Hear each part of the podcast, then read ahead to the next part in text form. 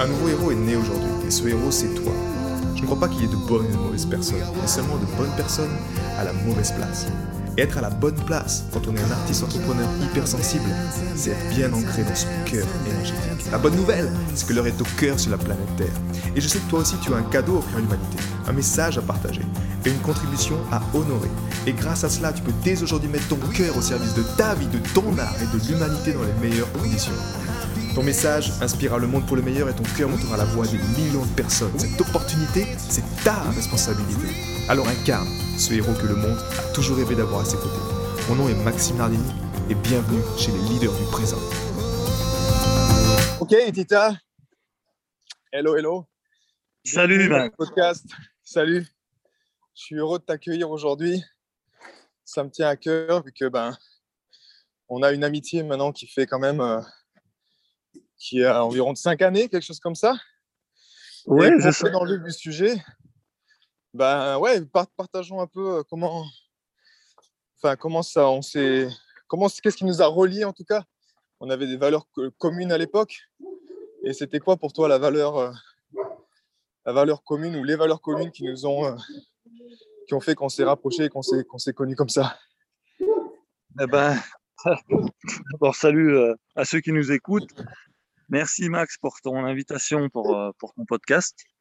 C'est vrai qu'aujourd'hui, ça fait, ouais, je ne sais pas combien exactement, mais quelques années en tout cas, ouais, qu'on se connaît.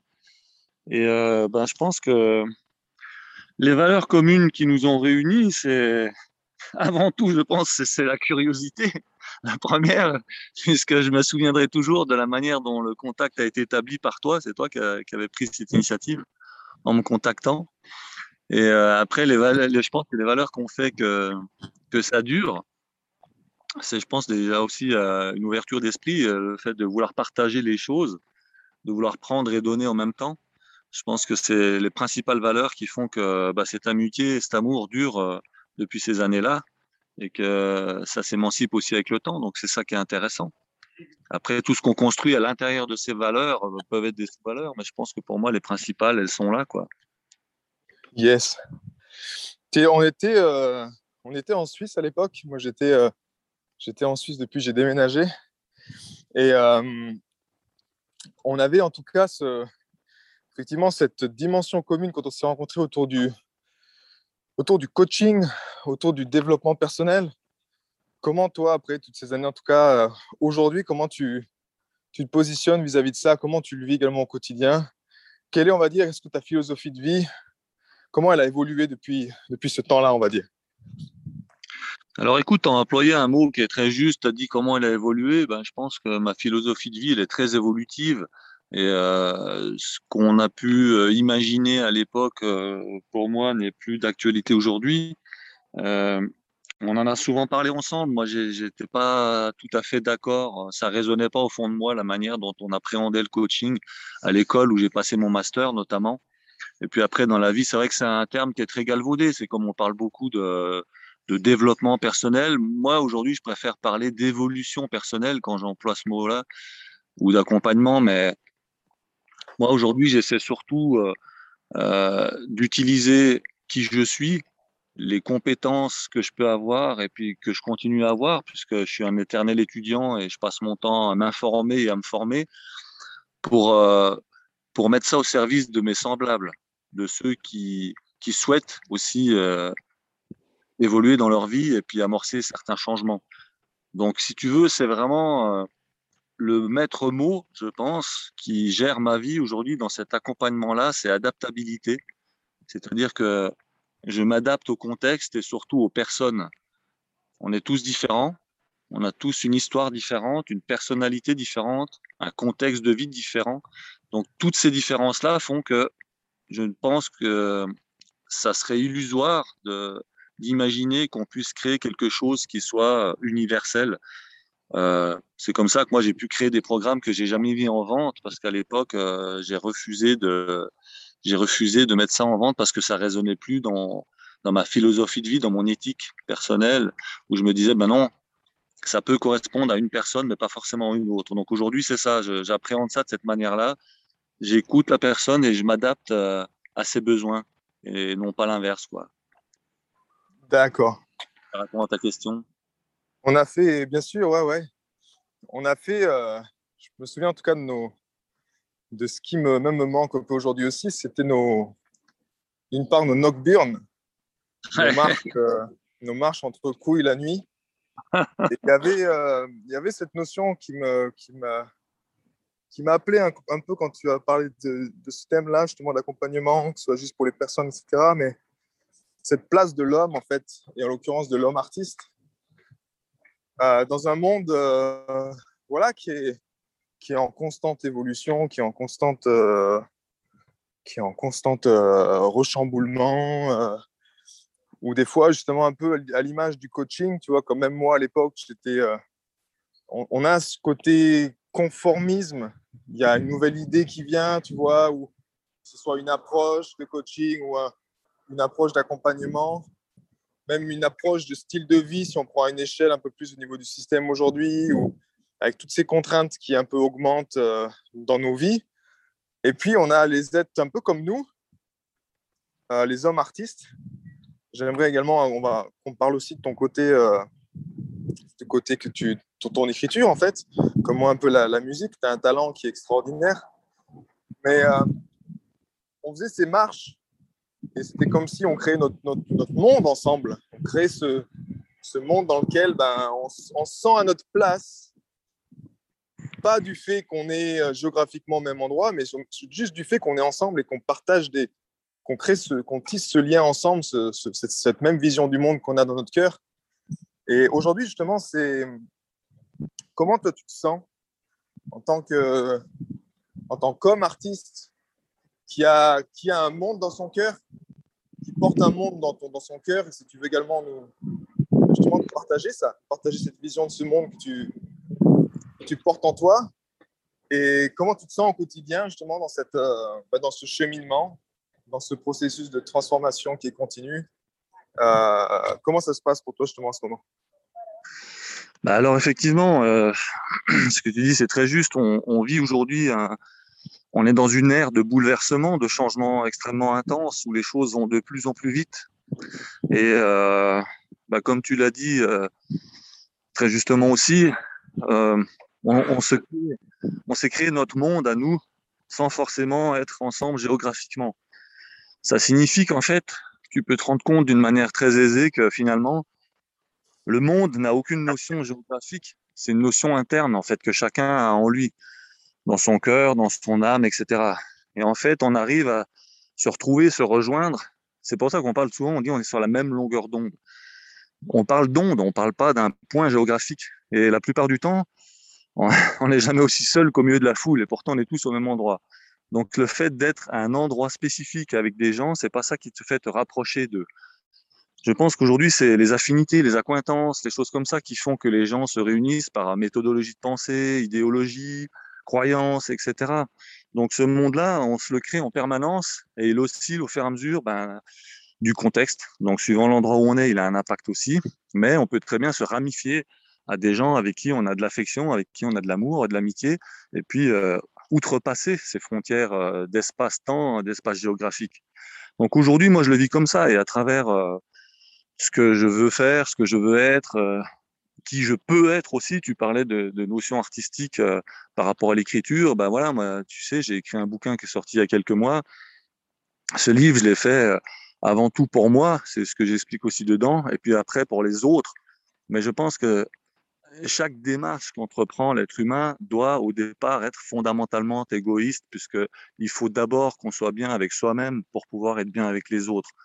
Ça veut dire que la plupart du temps, euh, avant de pouvoir s'orienter et donner le meilleur de soi aux autres, il faut qu'on soit vraiment bien avec soi-même.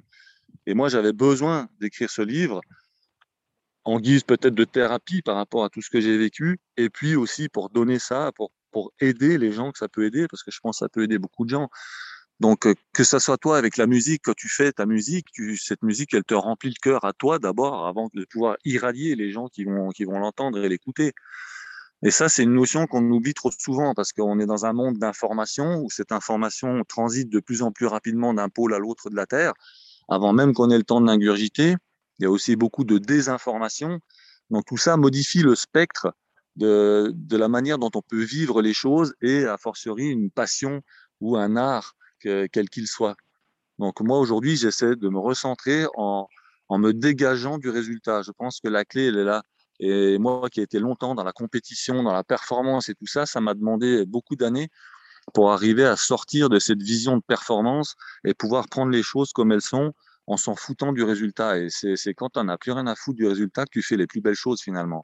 Tant que tu as une vision commerciale ou une vision de vouloir donner quelque chose, sais pas si ça t'est déjà arrivé, mais souvent tu donnes le contraire de ce que tu voudrais parce que finalement tu n'es plus toi-même au moment où tu fais ça. Tu es dans, dans une recherche de performance de nouveau et du coup, ça, euh, je pense que ça modifie ton, ton, ton intention et surtout tes capacités. Mais si tu te dégages de ça, si tu arrives à des bah, c'est pas grave. Euh, moi, quand j'ai fait mon bouquin, je si je vends un bouquin, ben, je m'en fous. Si ça peut aider la personne qui le lit, c'est génial. Si maintenant euh, j'en vends pas, ben tant pis, mais au moins j'aurais fait mon truc. Si maintenant j'en vends plein, ben tant mieux. Mais qu'importe. Et du coup, j'ai pu le faire et le réaliser dans des conditions qui étaient moi, moi-même, au moment où je l'ai fait. Aujourd'hui, si je le faisais, ça serait différent puisque je suis plus le même qu'il y a quelques mois. Mais tu comprends ce que je veux dire par rapport à ce processus? Ouais, bien sûr, bien sûr, ça résonne, euh, ça résonne parfaitement. Euh, mais justement, ce bouquin-là, si on prend un peu tes. On a tous, j'aime voir un peu, moi je m'en sers également dans ma contribution. L'histoire nous aide à, nous rappeler, parce que naturellement, la mémoire de l'homme, bah, avec le temps, elle s'estompe. Et parfois, on oublie même des victoires, des choses qu'on a eues dans le passé, des, challenges qu'on a surmontés. Pour toi, en tant que justement artiste et écrivain comme tu es, quels ont été les. Euh, peut-être c'est même des chapitres qui ont rythmé ton, ton, ton bouquin. Tu nous diras également où on, peut le trouver. Mais quels ont été ces, ces passages de ta vie où on va dire, où tu as eu les plus. Parce que naturellement, tu as, as, beaucoup plus d'expérience que moi, vu que tu es, plus âgé, mais on se rend compte que c'est pas l'âge qui est important. On se rend compte que de génération en génération, on a l'impression qu'il y a des cycles qui reviennent, qu'il y a des problèmes récurrents qui reviennent. Et qu'on soit jeune, vieux, vu que c'est marqué dans la conscience collective, c'est comme si ces challenges-là, ben, naturellement, on est amené à les revivre. Et aujourd'hui, c'est un peu ça aussi qui me, qui me tient à cœur de partager aux, aux gens. Mais quels ont été pour toi, on va dire, les, allez, les, les trois plus gros challenges que tu as vécu en tant qu'homme, en tant qu'homme sensible? En tant qu'artiste, écrivain, tu es un homme sensible. Et quelles ont été les, les trois plus grandes, je dirais, percées que, tu as réalisées, en fait, et qui t'ont vraiment euh, euh, fait ben, réavancer et remettre, remettre le, le, cycle en mouvement Quelles ont été-ils et est-ce que tu en parles dans ton, dans ton bouquin? Alors, euh, oui, bien sûr, j'en parle dans mon livre. En fait, c'est un, un, livre qui est à la fois, euh, c'est une autobiographie sur un certain passage de ma vie, et puis euh, un livre qui est très critique sur notre société occidentale, et puis euh, dans lequel je donne un peu tous les trucs et ma vision des choses, comment je m'en suis sorti en fait, comment je me suis sorti de la maladie sans médication, mais c'est aussi un regard très corrosif sur notre société occidentale. Après, au niveau de l'expérience, et je pense qu'effectivement, il n'y a pas, c'est pas l'âge qui fait l'expérience. Il y a des gens qui, qui peuvent devenir très vieux avec très peu d'expérience parce qu'ils n'ont jamais fait grand chose. Et je pense que tu fais les choses à partir du moment où tu t'autorises à sortir de ta zone de confort.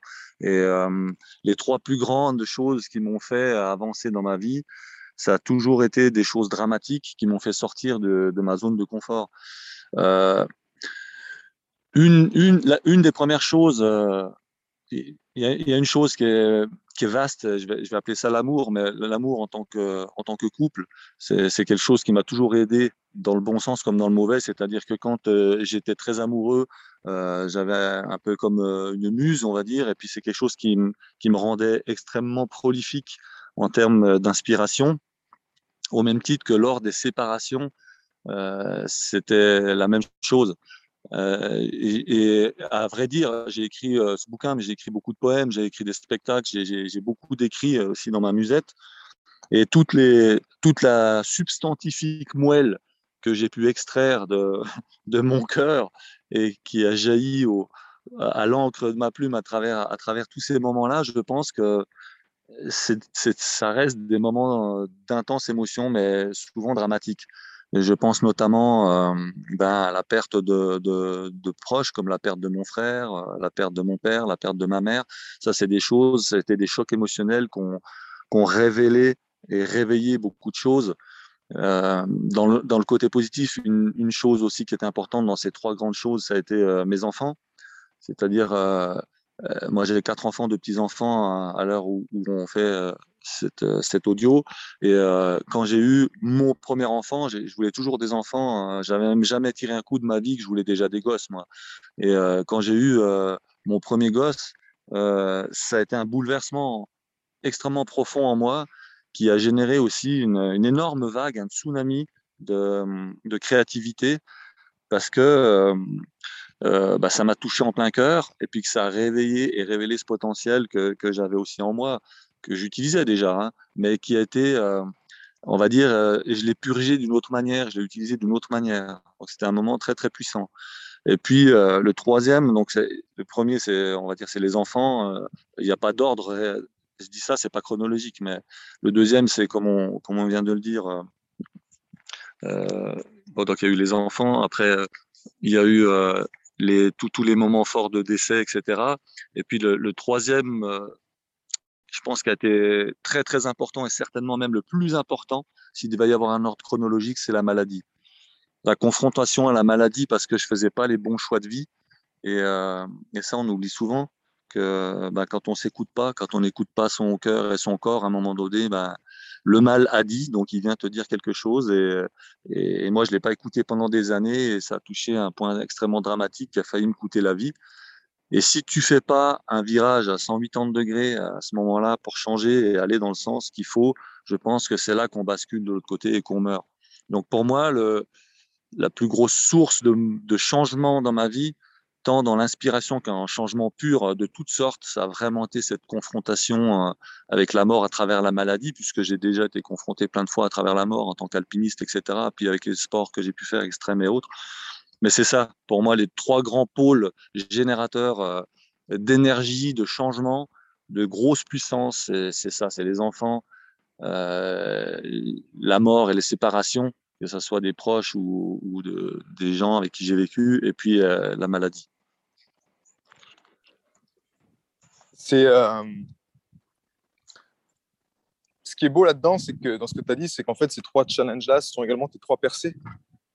C'est-à-dire que ces trois challenges qui ont été euh, à première vue comme des euh, comme des je dirais pas des catastrophes parce que la mort d'un enfant, mais c'est on va dire un bouleversement, un changement brutal, la, venue d'un enfant euh, qui, qui, te pousse en fait après à, à créer un élan, un élan vital.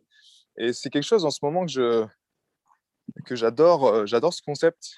Dans c'est le concept dans le bouquin de la de New Psycho Cybernetic, dans lequel il dit que la que la force vitale, la force de vie, et je me suis tellement reconnu là-dedans, même dans mes, également dans mes expériences passées. Tu me diras si c'est quelque chose toi, tu, que, te, que tu as vécu également. C'est une loi qui est apparemment universelle, qui est bon de, partager c'est que s'il n'y a pas de, on, on dira de, j'aime pas le mot rêve, mais en tout cas une, une envie d'avancer, quelque chose que l'âme, elle, euh, elle se dit, wow, c'est ça que je veux atteindre, ou c'est genre une aspiration.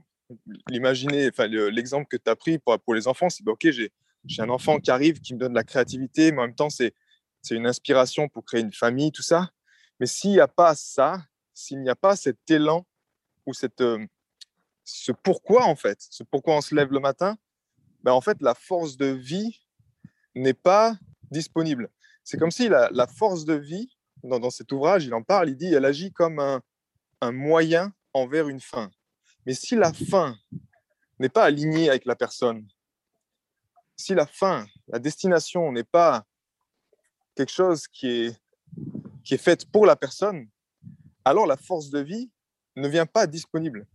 À l'image d'une voiture, si on veut faire un long voyage, ben, on a besoin de mettre de l'essence pour atteindre la destination.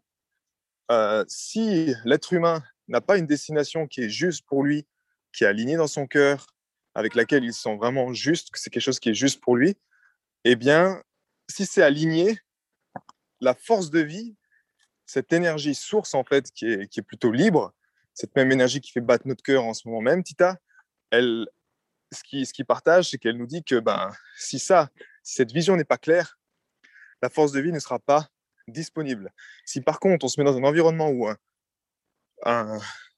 dans cette œuvre, cette notion d'œuvre, de créer un bouquin, de, de, de créativité, un élan vital, s'il y a cet élan-là et que c'est porté par le cœur, que c'est aligné avec la personne, alors là, la force de vie nous vient disponible pour créer et pour avancer. Et toi, avec ton histoire, justement, et vu que tu as cet exemple de maladie, est-ce que, est que tu observes en tout cas ce lien-là? Est-ce que cette maladie est arrivée à un moment où peut-être il n'y avait pas quelque chose, où il y a eu une fracture, il y a eu une déchirure qui t'a fait perdre, on va dire, la vision, qui t'a fait perdre cette, cette direction? Est-ce que tu... Comment tu vois ce concept, toi, dans ta vie? Est-ce que ça, euh, ça se retrouve en fait? Tu t'y retrouves là-dedans? Oui, clairement. Aujourd'hui, avec l'expérience et le recul, ben, je me rends compte que la vie est extrêmement bien faite puisqu'elle t'apporte toujours ce dont tu as besoin. Mais le truc, c'est que la plupart du temps, on n'est pas souvent prêt ni préparé à entendre ce qu'elle a à nous dire. Ça a été mon cas pendant des décennies, donc je suis bien placé pour en parler. Et la maladie, comme le reste, est arrivée parce que j'étais incapable de prendre moi-même en pleine conscience une décision que j'aurais déjà dû prendre. Donc, si tu veux, de repousser comme ça, de procrastiner, de repousser cette échéance ou de trouver des subterfuges pour contourner le truc, eh ben, ça résonne pas puisque c'est pas ce que tu devrais faire. Donc, à un moment donné, la vie, elle t'amène les moyens de, de, de comprendre que, que c'est ça. Après, tout le monde n'est pas capable de le comprendre non plus. C'est pour ça que des gens meurent prématurément. Mais euh, euh, en ce sens-là, oui, je suis tout à fait d'accord qu'effectivement, c'est parce que tu en as besoin que les choses arrivent. Moi, je le dis clairement dans le livre, j'avais, j'ai voulu cette maladie. J'ai voulu cette maladie parce que j'en ai eu besoin. Et cette maladie, elle est arrivée, ça aurait pu être n'importe laquelle, qu'importe le nom qu'on lui colle. Mais il y a eu plein de précédents messages qui sont arrivés, dont j'ai fait fi. Et à un moment donné, ben, le message est tellement violent c'est la mort assurée, donc tu peux pas faire autre chose que, d'écouter. quoi. Et dans ce processus-là, c'est vrai que la vie, elle t'amène tout le temps. Là, si je prends l'exemple tout simple, aujourd'hui, je suis en train de chercher depuis un moment, euh, je suis aussi un, tournant de ma vie, je dois déménager d'où je suis. Euh, je sais pas trop où aller, j'ai des idées, j'ai des envies, mais je laisse ouvert un peu les portes, je visite plein de trucs, mais pour l'instant, il n'y a rien qui se passe. Il n'y a rien qui se passe parce que je sais encore pas si je reste dans ce coin où je suis, si je sens juste de, de côté par rapport au Rhône ou si je pars ailleurs, etc. Donc, dans cette incertitude, les messages qui m'arrivent par rapport aux visites, aux gens que je rencontre et tout, ils vont tous dans ce sens-là. Et puis à un moment donné, il va se passer quelque chose avec une personne ou un appartement ou je sais pas quoi qui va déclencher un mécanisme qui va résonner en moi, puis je vais dire ah oui putain mais c'est ça en fait, ou peut-être je vais dire ben non j'ai rien trouvé, puis en fait c'est parce que au fond de moi j'ai toujours eu envie de partir, mais je refusais de le reconnaître. Donc au bout du compte, je vais arriver à l'échéance où je dois libérer mon appartement, et si j'ai rien, eh ben voilà j'en déduirai qu'effectivement c'est le moment de partir ailleurs, tu vois. Mmh. Donc il y a des passages où tu es conscient de certaines choses, des passages où tu n'es pas conscient, et puis la vie elle t'envoie des messages, elle t'amène des occasions d'aller dans un sens ou dans l'autre. Mais le choix, tu l'as tout le temps quelque part tu peux refuser de t'écouter, tu peux refuser d'écouter ces messages-là. Mais après, tu fais que passer du temps. Et au final, bah, quand tu regardes la période que tu as passée tant que tu t'écoutes pas, bah, tu fait que de la merde. Quoi. Puis tu pas heureux. tu dirais, putain, je sais pas, et tout, on tourne en rond. Donc la vie, elle est bien faite. Le message, c'est quoi alors? Parce qu'au fond, on a tous, je pense qu'on a tous nos, tu sais, nos, nos, talons qui sont collés, euh, qui sont collés par terre. Euh, moi-même, j'ai eu la même expérience, tu vois. Là, on, a tous des peurs inconscientes, on a tous des choses que. Euh, et en même temps, c'est ce qu'on vit aussi à l'échelle mondiale, tu vois. En ce moment, il y a tellement de changements qui se passent.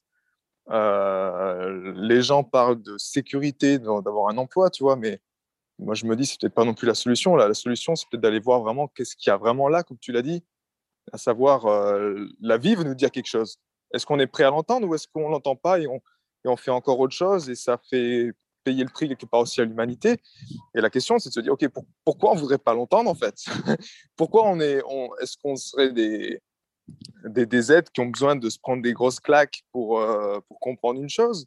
Qu'est-ce qui fait qu'au fond, toi, même dans ton expérience, tu n'as pas voulu comprendre à des moments ce que la vie avait, avait à dire et, quelle a été, on la, la, conséquence, tu vois. Enfin, qu'est-ce qui a fait qu'on ne veut pas entendre quelque part? De toi, de ton expérience, qu'est-ce qui a fait que tu ne voulais pas entendre à cette époque-là? Moi, je pense que c'est dû à des croyances aussi, euh, même si c'est pas inculqué par mes parents, hein, ça vient peut-être d'ailleurs ou de l'information que je pouvais, des informations que je pouvais avoir ailleurs, mais j'étais convaincu que que dans la vie, pour y arriver, il fallait se faire chier, en gros, quoi. Donc, euh, je refusais une certaine facilité quelque part. Et puis, euh, je pense que quelque chose de plus général qui concerne tout le monde, quelle que soit la période, et a fortiori avec celle qu'on vit aujourd'hui, je pense qu'on a été déconnecté de notre intuition. Et ça, c'est dramatique. Un truc dramatique parce que on se réfugie dans le modernisme, dans l'information et la désinformation pour aller puiser des données qui sont déjà en nous. Et on cherche à se faire influencer par d'autres pour, euh, pour se décharger de nos responsabilités. La responsabilité, c'est un truc avec euh, qu'on a tellement abordé avec toi et c'est toi qui m'as ouvert les yeux euh, là-dessus il y a quelques années. Tu te souviens? T'en parlais tout le temps et, et, même ça me gavait des fois. Je te disais, tu me fais chier avec ça et tout. Mais en fait, c'est parce que tu avais raison. Mmh. Ben oui, moi ça, ça m'énervait parce que on n'aime pas quand on veut pas faire un truc ou pas reconnaître un truc que quelqu'un te dise quelque chose et que tu sais qu'il a raison. Ça te fait chier au fond de toi. Et, c'est exactement ça. Aujourd'hui, on est là, euh, on transgresse nos responsabilités, on oublie notre intuition. Et je te dis, on, va chercher euh, sur Internet des choses qui sont souvent fausses, et pourtant on le sait au fond de nous. Donc moi, je pense que l'urgence, elle est de se reconnecter avec son moi intérieur, son, son enfant intérieur et toute l'intuition qui va avec pour être capable d'écouter les réactions de notre cœur, de notre corps, de notre âme par rapport à ce qu'on pense et à ce qu'on ressent. Mmh. au, vu des infos. Et je pense que si on était capable de faire ça, on changerait le monde directement. Tout ce qui se passe aujourd'hui, c'est exactement ça. C'est une déresponsabilisation à grande échelle qui pousse les gens à aller dans un sens qui n'est même pas cartésien. Alors, on va pas polémiquer là-dessus, mais euh, c'est un exemple parmi tant d'autres. Aujourd'hui, je pense qu'on peut pas raisonnablement euh, dire que euh, tout le monde doit faire telle telle chose parce que personne fonctionne de la même manière. Même si en tant qu'être humain, on ressent tous les choses, on a tous le même type d'émotions, mais pour autant, on les a pas forcément en même temps et ni pour les mêmes choses. Donc, je pense que c'est utopique d'imaginer qu'on puisse euh, arriver à enrober tout le monde dans le même panier.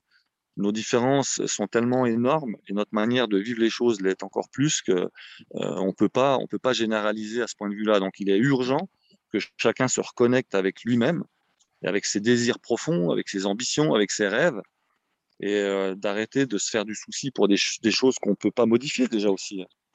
Ça, c'est un truc, moi j'ai mis du temps à comprendre ça aussi. Hein, mais... Tu ne peux intervenir que sur une partie des choses. De quoi? On ne peut intervenir que sur une partie des choses et que dans le présent de toute façon.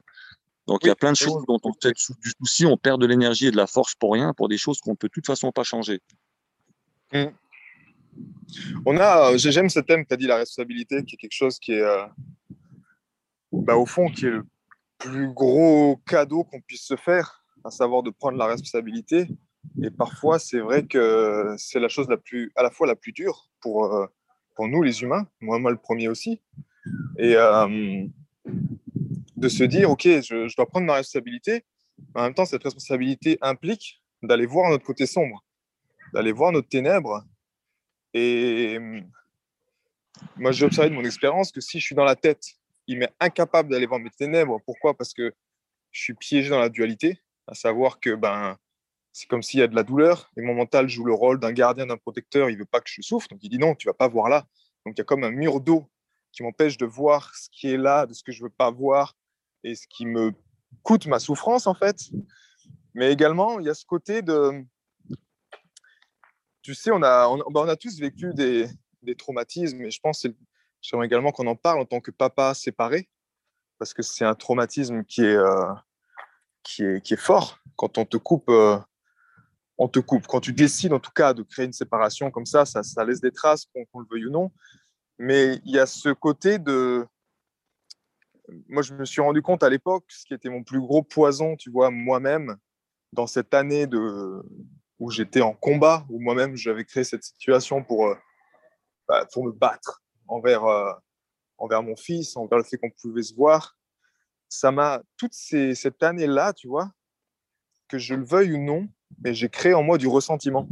Du ressentiment envers les autorités suisses, du ressentiment envers mon ex-compagne, du ressentiment envers une injustice qui m'avait été, qui était quelque chose de l'extérieur et qu'on m'avait infligé à moi-même, tu vois, et que, euh, et que j'avais aucun pouvoir là-dessus quelque part. Il y avait comme une, une posture de victime justifiée, parce que j'avais, j'avais souffert. Une séparation, c'est une séparation.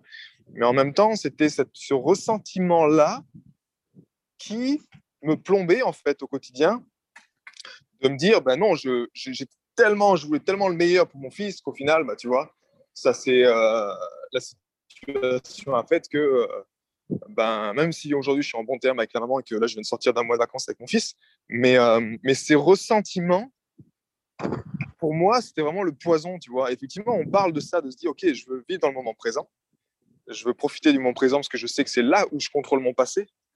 Mais la plupart des gens, même dans les accompagnements que je vois que je fais, ce qui est le plus dur pour nous, c'est d'aller confronter nos ténèbres, c'est-à-dire d'aller voir cette partie de nous avec laquelle il y a beaucoup de charge mentale qui est associée, beaucoup de douleur, de souffrance, de, on va dire, de rejet de responsabilité parce qu'on a du ressentiment envers l'extérieur et on veut pas, on veut, on veut pas le voir en nous, tu vois. C'est, c'est dur, c'est dur. Et j'ai l'impression que plus on avance, plus en fait l'humanité, eh ben, et la vie, en fait, la vie force l'humanité à aller vivre ça.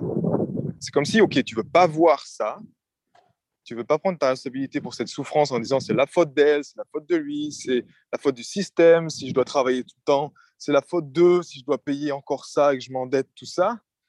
Mais ça devient tellement, on va dire, la quantité de charge est tellement forte que c'est comme si on est presque, il y a beaucoup de gens qui, n'ont pas beaucoup de force vitale, d'énergie de vie pour confronter les choses, au bout d'un moment, ils acceptent cette fatalité de dire que, OK, c'est comme ça.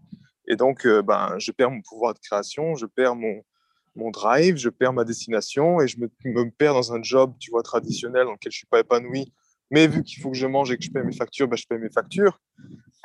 Et la clé aujourd'hui, c'est ça, c'est de se dire, OK, est-ce que la, est-ce que la souffrance, au final, tu vois, est-ce que c'est, elle est inévitable en fait? Est-ce que ce message de Mission Impossible, euh, je ne sais plus lequel c'était, le 4, 5, quand le, terroriste dit euh, plus, plus rapide est la souffrance et plus rapide sera la libération, est-ce qu'au fond, aujourd'hui, on n'en est pas là.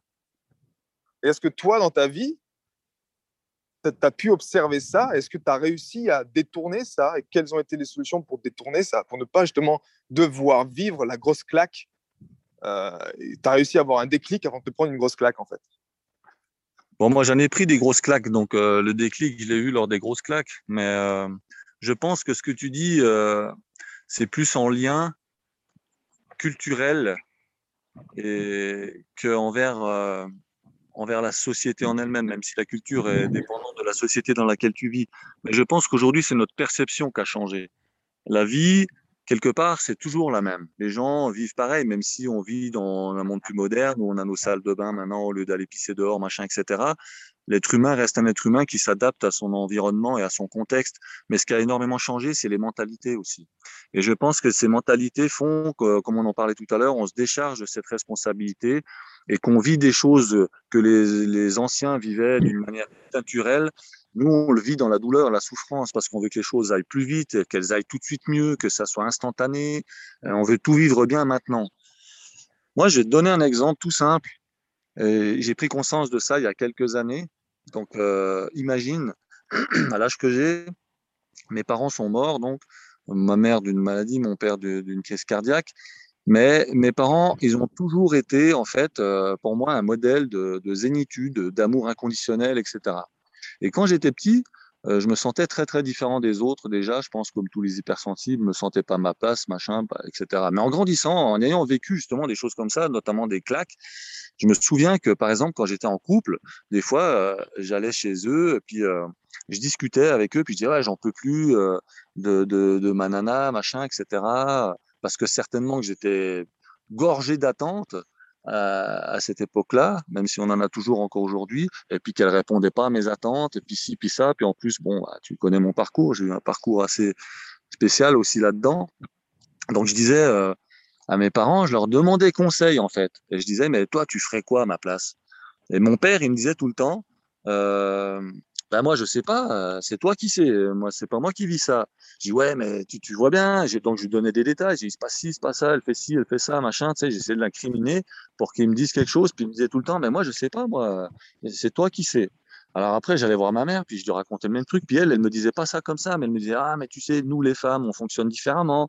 Et puis voilà, tu sais, il faut lui parler comme ça, puis il faut faire ça. Donc elle me donnait des trucs en rapport avec ce qu'elle connaissait euh, de son propre sexe, quoi, du sexe féminin. Mmh. Et j'ai compris ça, mais bien plus tard, après qu'il soit mort, qu'en fait, il me laissait l'opportunité d'assumer mes propres choix et il m'évitait un transfert des responsabilités. Ça veut dire quoi? Ça veut dire que j'ai compris plus tard que ce que je cherchais, et ce qu'on cherche à chaque fois qu'on demande conseil à quelqu'un, en règle générale, c'est ça.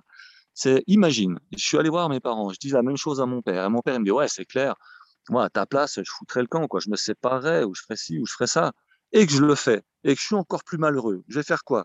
Je vais retourner le voir, on va discuter, puis il va me dire alors ça va? je dis ah putain, j'aurais jamais dû t'écouter, ah, merci. Alors maintenant, je suis tout seul comme un con, et puis en plus, je suis malheureux, machin, etc. Ça veut dire quoi? Ça veut dire qu'en fait, quand on va chercher des conseils comme ça vers les gens, souvent dans des situations spécifiques comme celle-ci, c'est qu'on aimerait prendre une décision, qu'on n'arrive pas à la prendre et qu'on aimerait que la personne la prenne à notre place. Cette mmh manière de prendre cette responsabilité à notre place va nous dégager en cas d'échec, d'assumer la responsabilité de notre propre décision en disant Ouais, mais c'est toi qui m'as dit de faire ça, j'aurais pas dû t'écouter. Tu comprends ce que je veux dire? Bien sûr. Alors que maintenant, tu t'occupes de personne. Alors, on est tous pareils. Moi, je demande aussi des tas de conseils à des gens pour des tas de trucs, que ça soit euh, important comme des trucs de routine. On est comme ça, c'est l'être humain. Mais j'ai découvert ça et je me suis dit, putain, mais en fait, ils étaient vraiment balèzes, mes parents. Ils avaient compris qu'ils voulaient pas m'influencer du tout et me laisser faire mes propres choix. Et aujourd'hui, je pense que le problème de notre société, il est là. C'est ça pour le vaccin, c'est ça pour des tas de trucs, c'est ça pour tout dans la vie, dans la vie communautaire. On est toujours en train de nous imposer des choses, alors qu'en même temps, on nous enlève toute responsabilité d'acte. Et le paradoxe, il est là. C'est ce qui fait qu'aujourd'hui, on vit dans une société qui est complètement à la chaille, quoi. Personne ne sait rien parce que justement, on nous fait croire qu'on est des décideurs et en même temps, on décide pour nous en permanence. Mmh. Et le, le, ça crée un conflit, un conflit d'identité, un conflit de valeurs. Et tous les conflits du monde sont réunis au sein de cette manière d'être, de cette attitude-là. Donc, par rapport à l'expérience, par rapport à toutes ces choses-là, je pense que c'est le jour où vraiment on est capable d'assumer la pleine responsabilité, c'est-à-dire d'admettre qu'au moment où on va prendre une décision, il est possible que ça devienne un échec et qu'on se rappelle qu'un échec, c'est toujours un passage temporaire de la vie. Parce que l'échec, quand tu le tournes après en quelque chose de bien, ça devient une expérience phénoménale. Et moi, mes plus gros échecs ont été mes plus gros succès à terme. Et, ça, il faut pas l'oublier. Donc, d'assumer sa responsabilité, c'est finalement c'est le but intrinsèque de l'être humain. Et je pense qu'on est là pour ça. Et ça, c'est valable dans toutes, les, dans toutes les sphères. Tu parlais tout à l'heure des séparations, du fait d'être papa, séparé de ton fils et tout, mais tout ça, ça répond à des attentes des attentes que voilà, tu as fait ton choix à un moment donné, tu t'es mis avec quelqu'un, tu as fait ton choix à un moment donné de plus être avec. Entre-temps, il y a un petit bout de chou qui est arrivé, ben, c'est comme ça. Mais finalement, tu disais je voulais le meilleur pour mon fils, mais le meilleur pour ton fils, c'est que toi tu sois bien. Parce que si toi tu es bien, quelle que soit la situation, tu lui montres l'exemple que dans la vie, tout peut toujours aller bien, même si a priori pour toi c'était une situation de merde. Tu vois ce que je veux dire? Bien sûr. Donc ça change tout. Tout le spectre de ta perception est modifié à jamais.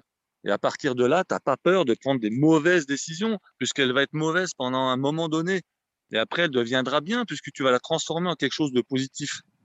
Donc finalement, si on réfléchit bien et qu'on fait une synthèse de ça, on se rend compte qu'il n'y a jamais de mauvaise décision si tu la prends en pleine conscience avec ton cœur et surtout en ayant la, la, la conscience que ça peut ne pas aller dans le sens que tu veux, mais qu'au final, si tu acceptes ça, et ça c'est le, vrai mot, et tout ça j'en parle de la responsabilité de l'acceptation dans mon livre, parce que c'est un truc extrêmement important, vient après ce passage d'acceptation qui va, c'est ça qui va tout modifier en fait.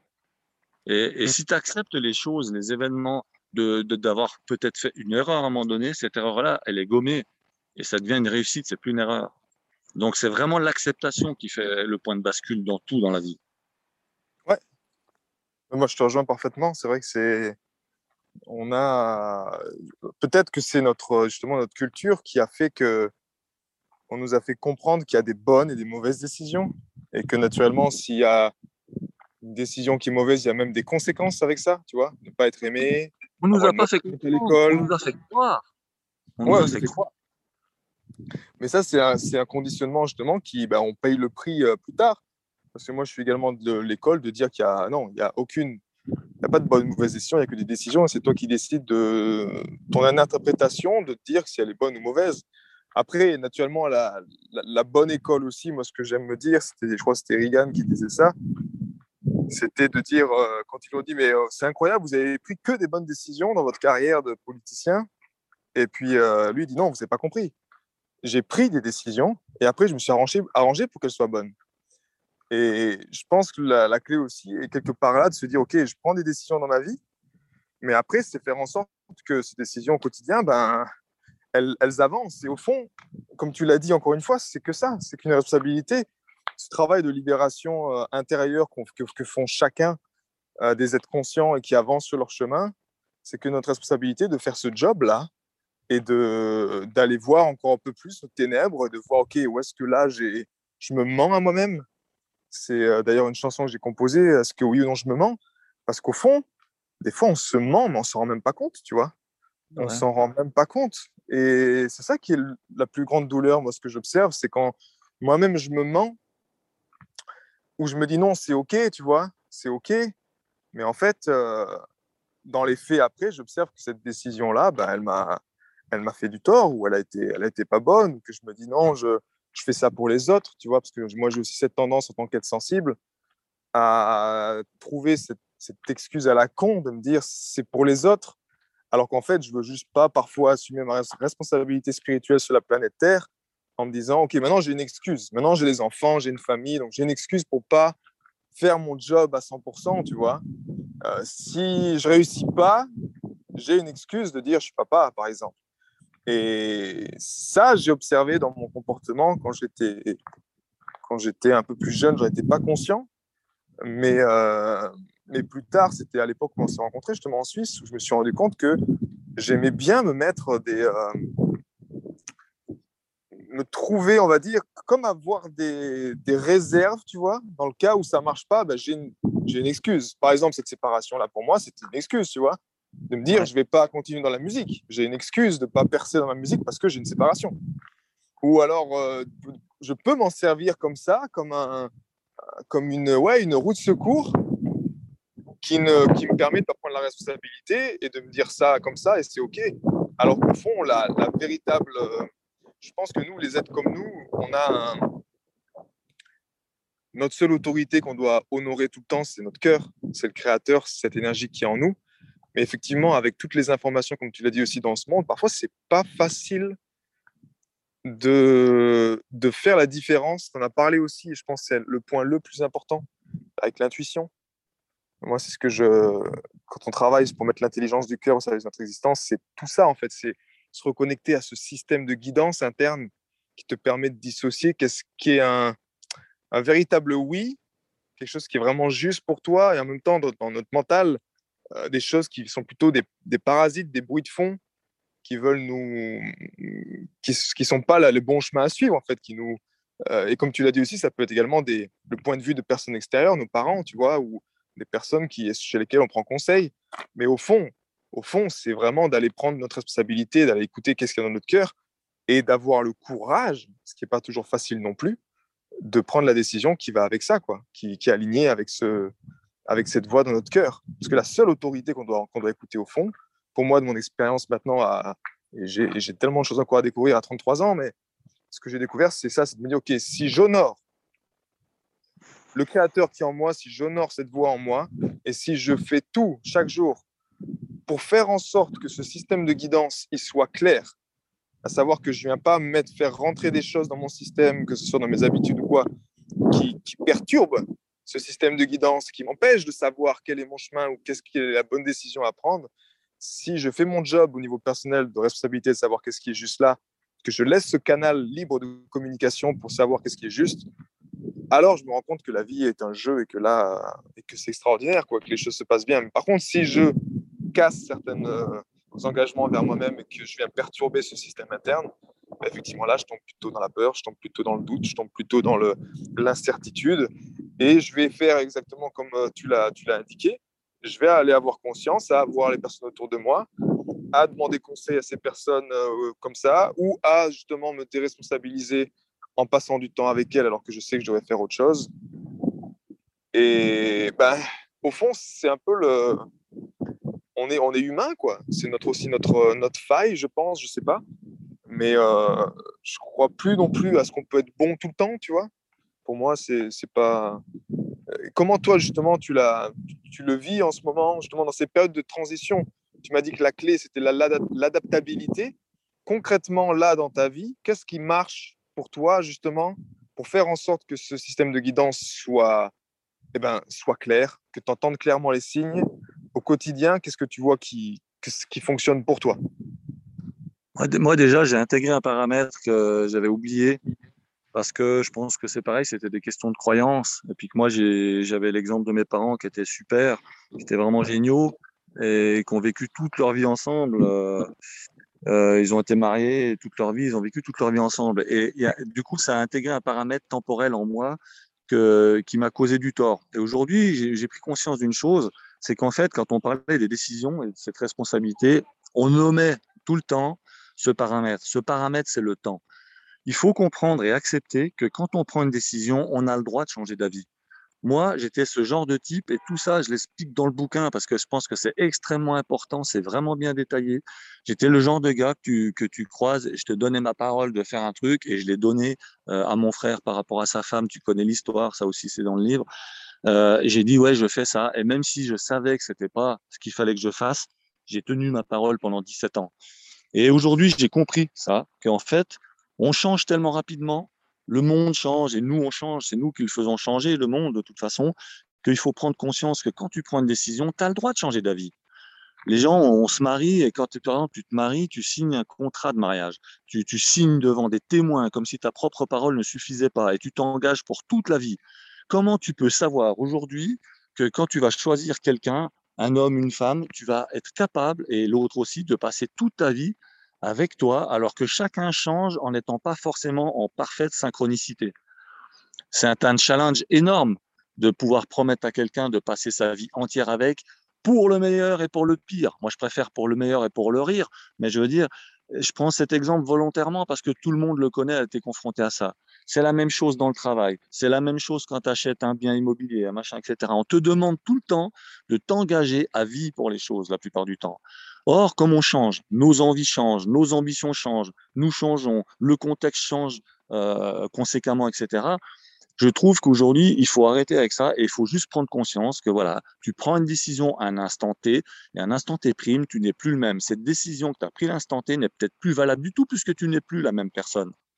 Donc ça, c'est vraiment le premier point où il faut être conscient de ça et accepter que quand tu prends une décision, tu as le droit de changer d'avis. Le deuxième point que tu abordais et tu me demandais mon avis, c'est oui, ben, j'ai fait du mieux possible. Ça, c'est pareil, j'ai fait un énorme chapitre là-dessus. Je me suis tellement auto-analysé, analysé mon entourage et tout ça. J'ai compris aussi une chose, c'est que donner le meilleur de soi ne suffira de toute façon jamais à tout le monde. Ça veut dire quoi? Ça veut dire qu'autour de toi, ben, tu peux faire de la merde. Moi, ça m'est arrivé de faire de la merde, d'être un gros connard ou ce que je veux, qu'importe, un fumier de première, emploie le terme que tu veux. Et pourtant, j'ai donné le meilleur de moi-même. Et ça veut dire quoi? Ça veut dire que quand tu te couches le soir ou le matin, pour ceux qui bossent de nuit, tu as passé ta journée, et même si tu as fait de la merde, si tu es capable de te coucher en disant, bah tu vois là, putain, j'ai vraiment été mauvais, j'ai vraiment été un gros con, j'ai été un enfoiré, j'ai été ce que tu veux, mais bordel de merde, j'aurais jamais pu faire mieux. C'est le mieux que j'ai pu faire. Alors je sais que ça leur a pas suffi, et même à moi ça m'a pas suffi, mais je me couche serein parce que j'ai donné tout ce que j'avais en moi. Je n'aurais pas pu faire mieux. Alors, tu as donné le meilleur de toi-même, là, réellement. Et qu'importe après ce que les autres en ont pensé. Mais si tu es capable de te coucher avec cette sensation en disant ça, alors tu n'as pas pu faire mieux. Mais tu vas te servir de ça pour repousser ta zone de confort, etc. et te dire, bah, demain, bah, je serai encore plus dans la conscience. Et quand je vois que quand je ça va pas, que ça correspond pas aux attentes des autres ni aux miennes, alors je vais essayer de faire mieux maintenant. Et là, tu vas évoluer. Tu comprends ce que je veux dire? Et ça, c'est vraiment les deux paramètres les plus fondamentaux pour arriver à vivre au quotidien, prendre des décisions et agir du mieux possible. Et là, tu agis du mieux possible. Mmh. Et du coup, par rapport à toi et à tes capacités du moment, pas par rapport aux autres. Le problème, c'est qu'on prend les autres dans, dans, leur jugement et qu'on se sert de leur jugement pour établir le nôtre. Mais eux, ils savent pas dans quel état tu es, ils savent pas qui tu es, ils savent pas ton, ton contexte de vie, ton passé, ce que tu vis, ton émotion dans l'instant. Et les gens disent, putain, c'est vraiment de la merde. Ou même un employeur, il va dire, ouais, mais putain, moi, j'aurais aimé que, que, que. Et du coup, tout le monde pense qu'ils doivent répondre aux attentes des autres alors qu'on répond déjà pas à nos propres attentes. Et c'est ça qui va pas. Donc ça, il faut prendre conscience, l'assimiler, l'accepter, et puis après, tout change. En même temps, ce qui est, ce qui est beau là-dedans, c'est que tu dis, c'est que, des fois, tu te dis, tu aurais aimé faire bien. Comme tu l'as dit, euh, j'ai fait de mon mieux, en fait. J'ai fait de mon mieux. Mais quand tu as un système, quand tu as un environnement, et c'était une vidéo à l'époque que j'avais vue qui m'avait vraiment inspiré. C'était une vidéo de, de L. Ron Hubbard, justement, le fondateur de la scientologie, qui disait que dans un système qui, justement, tend à, à créer des gens malhonnêtes, tu vois, c'est comme si, mhm. en fait, il y a un environnement qui te force à être malhonnête.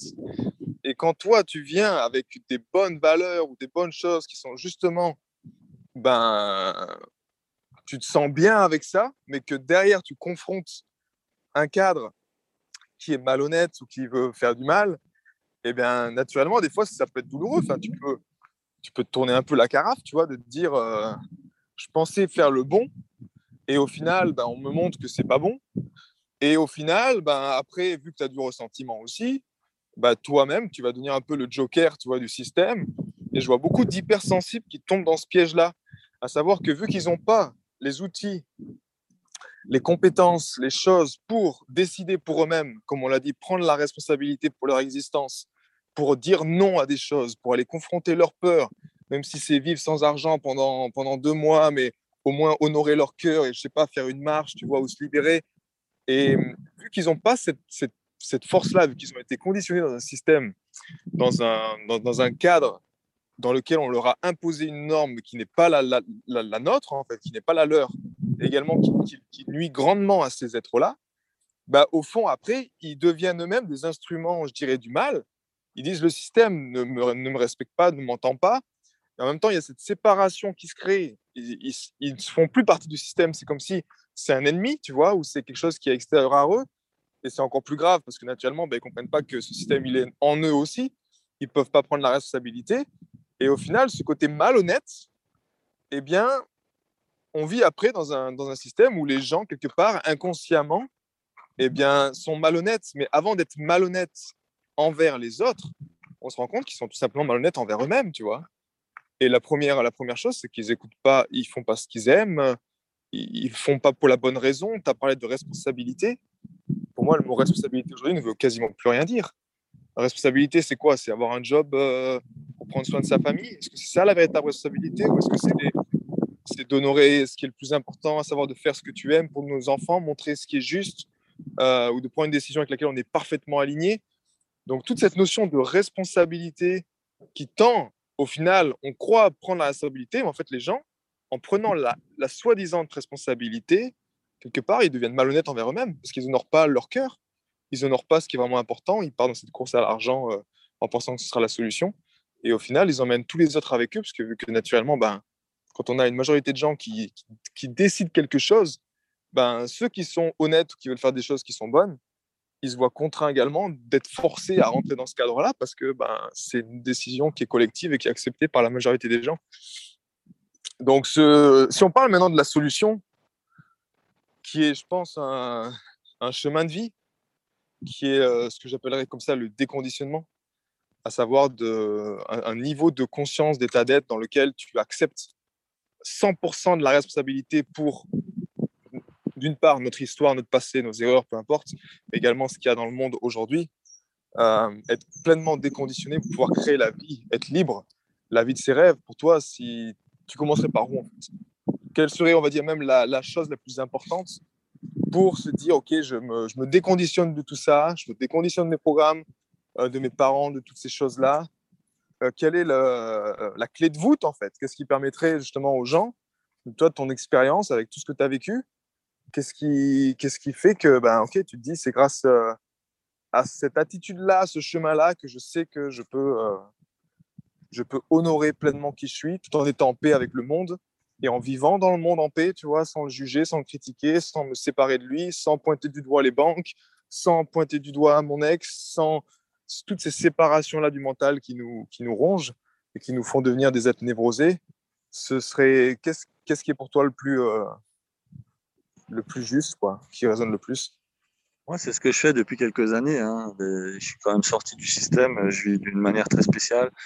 Et euh, je pense que euh, je pense que arriver, pour arriver à vivre comme ça, c'est un ensemble de compromis. C'est-à-dire que tu ne peux pas aujourd'hui vivre sans argent en habitant là où on habite en Europe, en tout cas. Euh, c'est un, on vit dans un monde où tu peux pas vivre en ermite en ayant un certain rôle social, en profitant de certaines choses. Donc, si tu veux, c'est un ensemble de compromis qui se cumulent les uns et les autres, ou les uns aux autres, et qui font une espèce de chaîne qui va créer ta vie. Euh, moi, je, je, me rends compte aussi par rapport à tout ce que tu disais que euh, c'est toute une question de normalisation quand tu prends, si on prend un exemple tout simple, et, je te dis ça parce que ça explique aussi comment arriver à bien vivre. Euh, bien vivre dépend de l'endroit que tu as choisi de t'établir ou, à l'endroit où tu passes. Si tu es en mouvement en permanence, comme ça a été mon cas les dernières années, tu ne peux pas bien vivre et te respecter si tu ne respectes pas aussi l'environnement dans lequel tu gravites. Si on prend un exemple si, on prend un exemple tout simple, si tu as euh, dans certains pays euh, comme le Maroc ou etc quand tu as bien mangé, si tu rotes pas, déjà tu manges avec les mains souvent. quand tu manges avec les bédouins, c'est avec les mains. Si tu rotes pas après le repas, ça veut dire que tu as trouvé dégueulasse. Tu n'honores pas, tu déshonores les gens. Tu fais ça ici en Europe, en France ou en Suisse ou etc. Alors, putain, on rote pas à table. Puis mange avec la fourchette, mange pas avec tes doigts.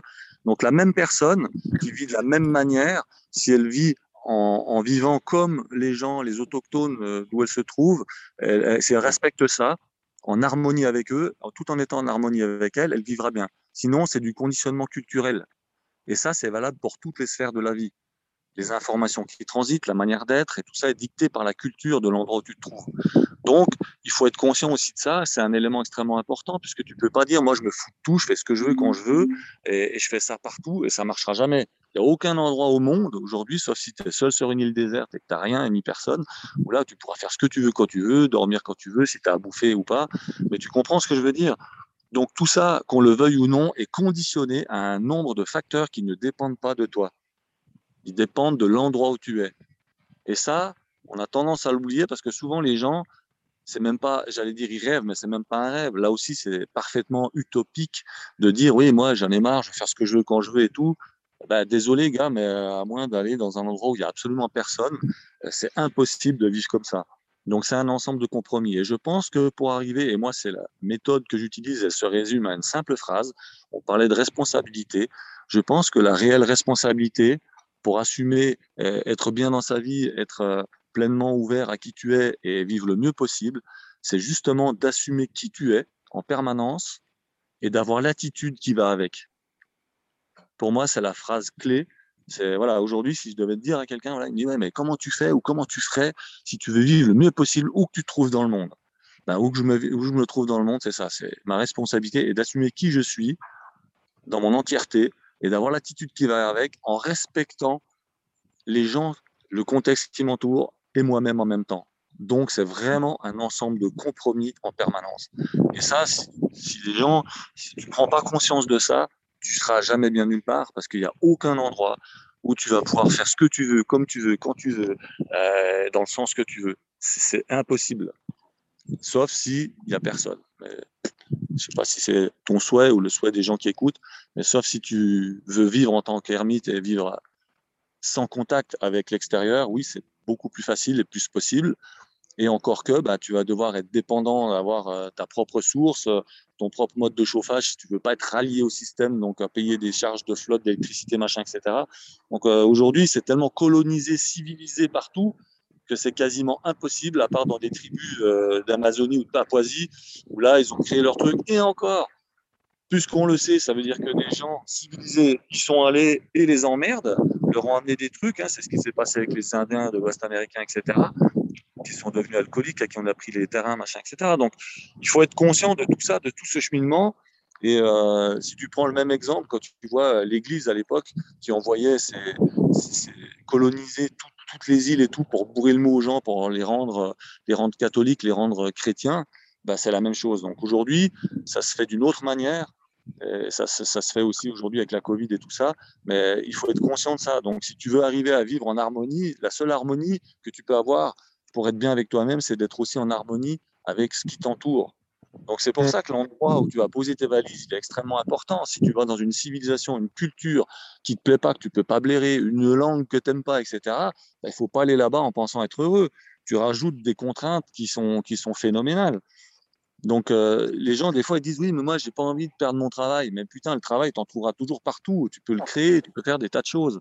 Donc les gens s'arrêtent tout le temps à des choses basiques qui sont des excuses. Et, moi, je dirais, pour terminer ma séquence là, je dirais, ben voilà, je pense qu'aujourd'hui, on a l'être humain a beaucoup trop tendance à, à trouver des excuses minables et à se servir d'excuses minables au lieu d'utiliser de bonnes raisons. Ouais, et on le voit, on le voit encore mieux avec, tu vois, même ce côté, ce, ce rêve de cette mondialisation et surtout de côté des pays émergents qui, qui croient, tu vois, tu parles d'une localité où tu es heureux et je connais beaucoup de gens également qui sont des immigrés, que ce soit de Madagascar, que ce soit d'autres pays, mais qui viennent en Europe en se disant euh, c'est là que je dois aller. Tu vois, des personnes même du Portugal où euh, petits, leurs parents sont partis, ils ont laissé leurs enfants aux, grands-parents, ils sont partis en Suisse parce qu'il y avait justement euh, plus de sécurité, plus d'argent, tout ça. Et au final, on se rend compte que les générations qui ont été délaissés derrière. Et même si je prends cet exemple d'un de mes amis qui est, qui est, en Suisse actuellement, qui est portugais, bah, il n'a qu'un seul, qu'un seul rêve dans son cœur, c'est de partir retourner au Portugal, retourner à ses sources. Et il y, a une illusion, effectivement. Il y a une illusion qui a été construite dans laquelle on fait croire aux gens que le bonheur, c'est sur. Euh, c'est. Voilà, c'est. Confond bonheur et facilité. Ouais, voilà, c'est plutôt là. Il y a ce côté facilité ce côté argent aussi qui est très euh, le côté brillant, le syndrome, euh, le syndrome euh, brillant qui, est, qui, force les gens aussi à, bah, déshonorer leur cœur, à déshonorer ce qui est vraiment important et à partir dans la facilité. Tu te dis, OK, là, si j'ai de l'argent, je sais que je peux faire ça, même si c'est contre leur cœur, comme tu le dis, et ils vont aller ben, au détriment de leur être.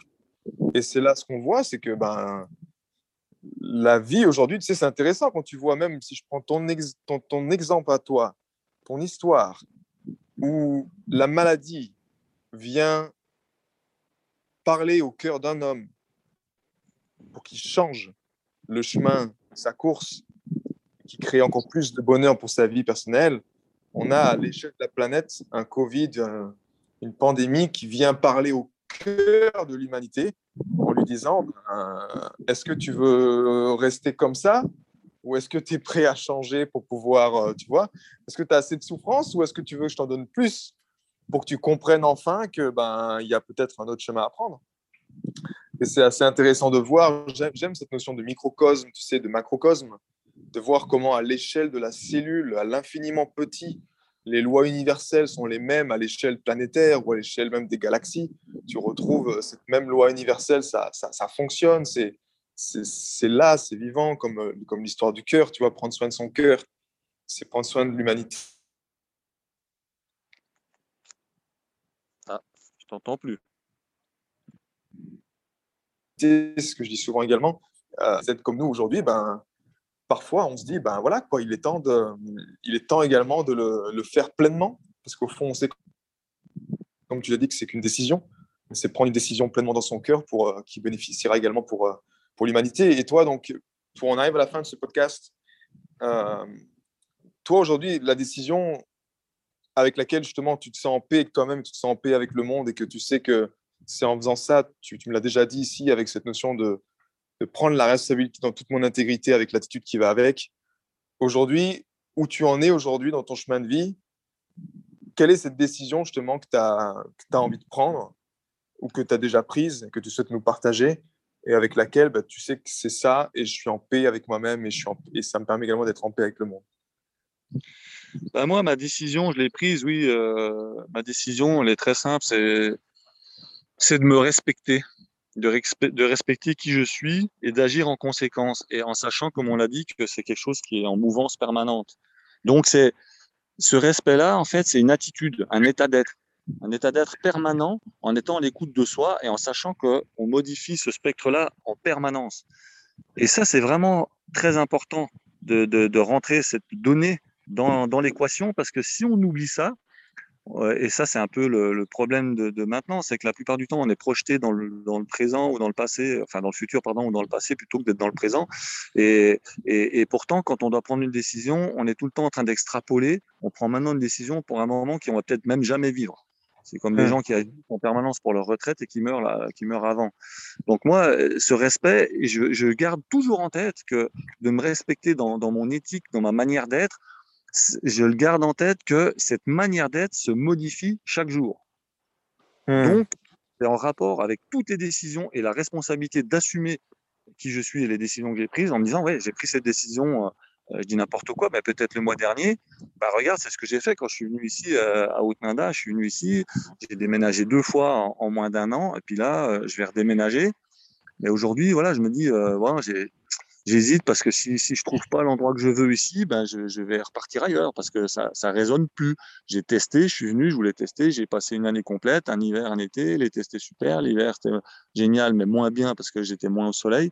Donc c'est ça, la clé, elle est vraiment là, elle est vraiment de s'adapter, et c'est le mot que je disais tout à l'heure, c'est cette adaptabilité qu'il faut garder en permanence en soi, dans son cœur, pour pouvoir euh, réagir en temps réel à qui on est et à qui on devient en permanence. Quoi. J'ai été très heureux de te partager toutes ces informations. Si elles t'ont inspiré, sens-toi libre de partager ce podcast à des amis qui pourraient en bénéficier.